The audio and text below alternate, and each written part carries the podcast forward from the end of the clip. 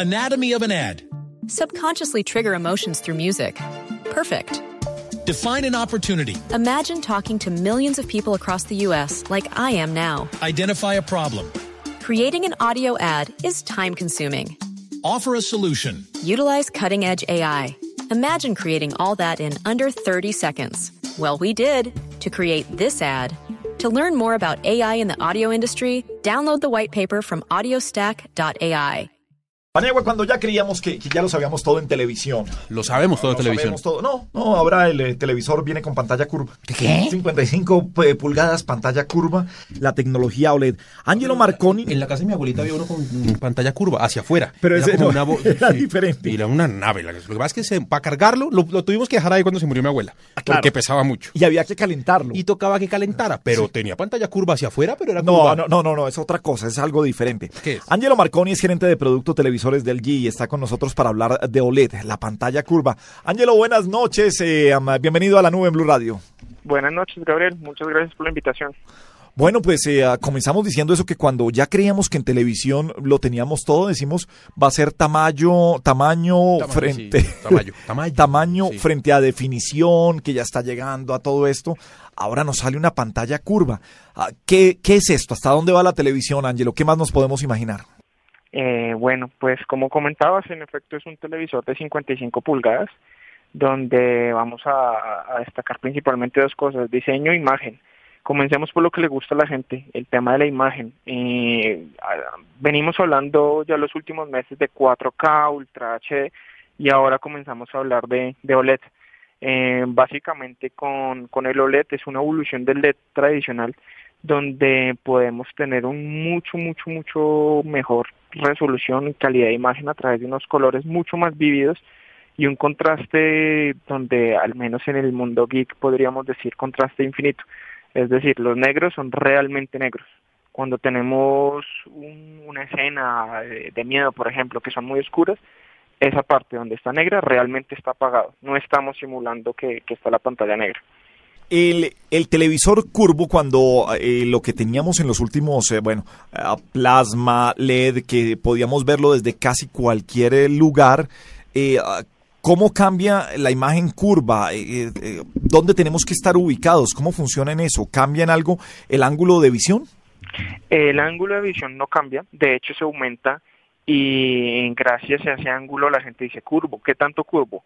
Los estudios que pudimos hacer en Corea determinaron un ángulo muy, muy, eh, digamos, sutil que lo que hace es mejorar esa percepción de usuario. De hecho, el ángulo de visión en esta ocasión se aumenta hasta los 185 grados.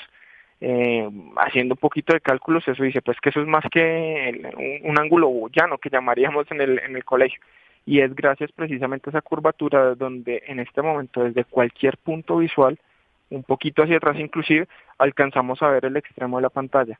Al final lo que buscamos con esta curvatura es igualar la, la distancia que recoge el ojo, el ojo humano para ver cualquier punto de la pantalla. Antes con tele- la- los plasmas LED eh, de pantalla plana, pues en los extremos el ojo tenía que hacer un pequeño recorrido más.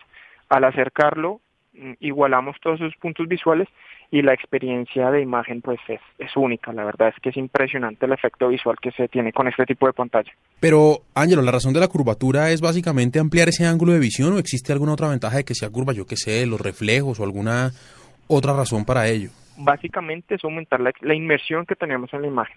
Eh, a priori cuando uno se acerca a esta pantalla uno ni siquiera percibe la, la curvatura.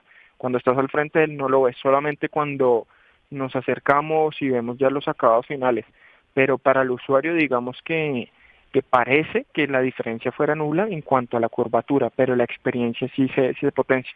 Inclusive a nivel de 3D estamos simulando un poco el tema IMAX que son pantallas muy grandes con una curvatura muy sutil que genera ese como que estoy casi adentro.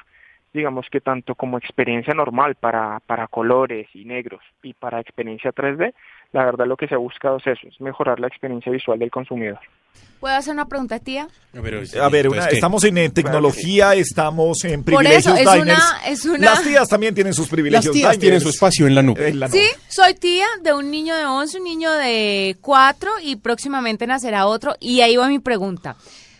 Un televisor con esta tecnología no le daña los ojos al niño Ay. chiquitico, chiquitico, por- chiquitico. Lo ensota, sí, lo ensota y lo descuaja. Vea, créame que hay más de una sentada escuchando la nube pensando en esto. Ay, Yo Ángel. hablo por la gente. Ángelo, qué pena, pero, pero, pero sí. Soy la voz del pueblo, déjeme. Ángelo. a mi tía Juanita, por favor.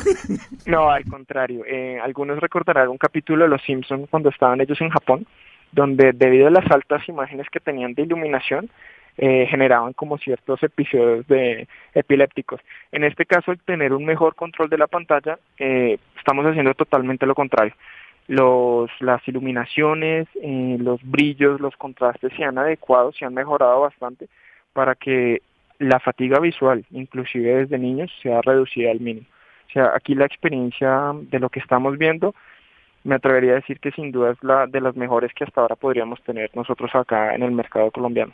No, no se van a cansar porque realmente no se genera esa fatiga visual que sí tiene cuando, que inclusive muchas veces nos toca en ambientes muy oscuros bajarle el brillo, bajarle el contraste para no tener ese cansancio. Acá ya por la tecnología propia, digamos que logramos eh, solventar este problema y no tenemos estas situaciones puntualmente con los niños, por ejemplo. ¿Vieron que mi Bien, pregunta era lugar? bien, sí, Mientras no, Juanita ah, termina de coser ese, eh, de Sí. tejer ese chalequito Llega para aquí, el bebé. pregunta, Sí, que me lo pasó su mamita. pregunta de diseñador de Diego Carvajal. Sí. Pregunta de diseñador. De Eh, diseñador de interiores. De diseñador de interiores Claro, de Diego. Carvajal. De calzoncillos. Exacto. Sí. No, no, no, él le pregunta por... eh, eh, estábamos acostumbrándonos a que los plasmas, eh, los LED, los televisores eh, delgados, pues se- se pegaban a la pared como un, como un cuadro. ¿Qué pasa? Se colgaban. Se colgaban ahí. ¿Qué pasa con este ah, televisor eh, curvo? ¿Se sale de la pared? como O sea, en cuanto al diseño y a ponerlo, eh, ¿qué cambia cuando la lógica dice, entre más plano, mejor? Y no falta el menso que se en la frente con eso, curvo. Claro, entonces, eh, básicamente acá estamos rompiendo un poquito el mercado también en temas de diseño. Eh, es una, eh, digamos, llevamos varios años en espacios muy cuadrados. Acá es un poquito ampliar el espectro y por qué no trabajar con espacios curvos. Vemos que estamos acostumbrados a espacios rectos. Acá estamos ampliando un espectro a nivel de diseño, tanto de interiores como de la misma persona que compra un producto de estos. Eh, nosotros insistimos que es un producto muy premium que no cualquiera lo va a comprar. Seguramente cuando lo compres una persona que está haciendo ese acondicionamiento y tendrá eso en cuenta.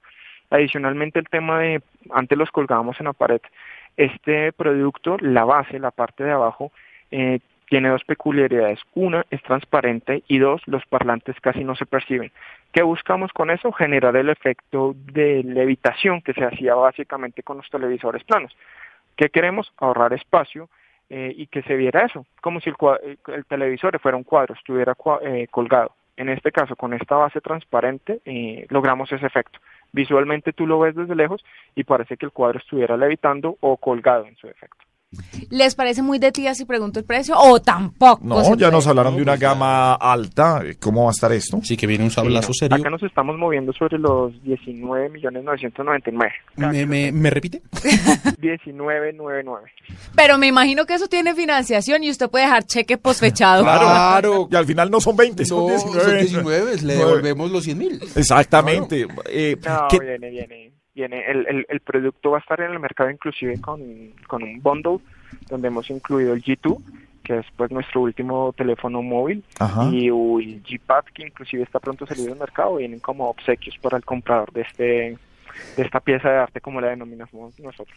Si se ¿Dijo va a gastar... YouTube o YouTube? No, G2. el G2, Ah. el teléfono No, de Juanita, por amor de Dios. ¿qué No tal? falta la tía sorda. Ah, claro, Déjeme aclarar. Ay, es que Ahora, la tía si se va a gastar 19 Muy millones de pesos en el televisor, no escatime en la persona que se lo cuelga en la pared. No Por el amor de Dios. No, pero me no gusta lo de la base que tiene, que ya explicaron, que eso suena más chévere. Pero Y- no, no, eso igual que sea un experto el que lo saque y lo ponga en la base. No falta mi novio, venga, yo puedo y se caiga el Pero televisor. eso es muy importante, cuando sacas el televisor de la caja, ya ¿Vio? está la base incluida, no tienes que armarlo. Ah, bien. qué pregunta tan interesante. No, la tía, es que la tía Juanita armando algo. La tía Juanita, La tía, Esto sí. viene en chino. Pues No, es que eh, en chino, con tía. decirle que cuando le preguntamos su televisor es LED, LCD, dice, no, es televisor, es planito, pero Es ella plano. no tiene ni idea de nada. Ángelo, finalmente, eh, hablábamos estos días o, o- o escuchando Mañanas Blue en la parte de negocios Blue, de cómo las marcas se están atreviendo a traer televisores de, de altas gamas. ¿Cómo, ¿Cómo siente usted el movimiento de este tipo de un televisor de 20 millones, eh, de lo que han sacado de muchísimas más pulgadas que van sobre 30, incluso 40 millones de pesos de dispositivos? ¿Qué tanto se mueve y cómo, cómo sienten ese mercado colombiano en esta, en esta alta gama de precios? el mercado colombiano lo que hemos percibido es un mercado muy dinámico que precisamente se ha prestado desde hace un año cuando trajimos el de 84 pulgadas a 40 millones. Eh, a sorpresa inclusive desde Casa Matriz se ha respondido bastante bien. Es un mercado muy dinámico que le gusta lo último en tecnología y básicamente está dispuesto a pagarlo. Entonces, por eso es que ya sea con láser TV, televisores Ultra HD, eh, la compañía le ha apostado al mercado colombiano como un mercado que, que adopta todo este tipo de innovaciones muy, muy rápido. O sea, este televisor salió hace 15 días en Estados Unidos, más de un más aproximadamente, y ya está acá en Colombia. ¿Ya es en todos los eh, almacenes, eh, en las grandes cadenas? Actualmente solo está en exclusiva en almacenes Jumbo y también lo tenemos en exhibición en el LG Gallery al ladito del Andino. Muy bien. Ángelo, si lo traen tan rápido es porque ustedes estudian el mercado y hay colombianos que desembolsen o se endeuden 19 pues millones para comprar. si, vendieron el de 80 pulgadas que costaba 40 millones he oído casos de pagos en efectivo inclusive, entonces el mercado colombiano se presta. Hijo de madre, hay más gente rica a la que uno cree. ¿Dónde están para caerles? es que si están felices en la casa matriz con el de 80 pulgadas que sí lo han vendido, imagínense. El Yo los tuviera. es Ángelo Marconi, gerente de producto de televisores El día Ángelo, un abrazo, gracias por estar en la nube. Gracias, Gabriel, que estés bien. ¿El de 80 pulgadas fue el que vi en su casa? Sí, pero eso no era un televisor. ¡Ah!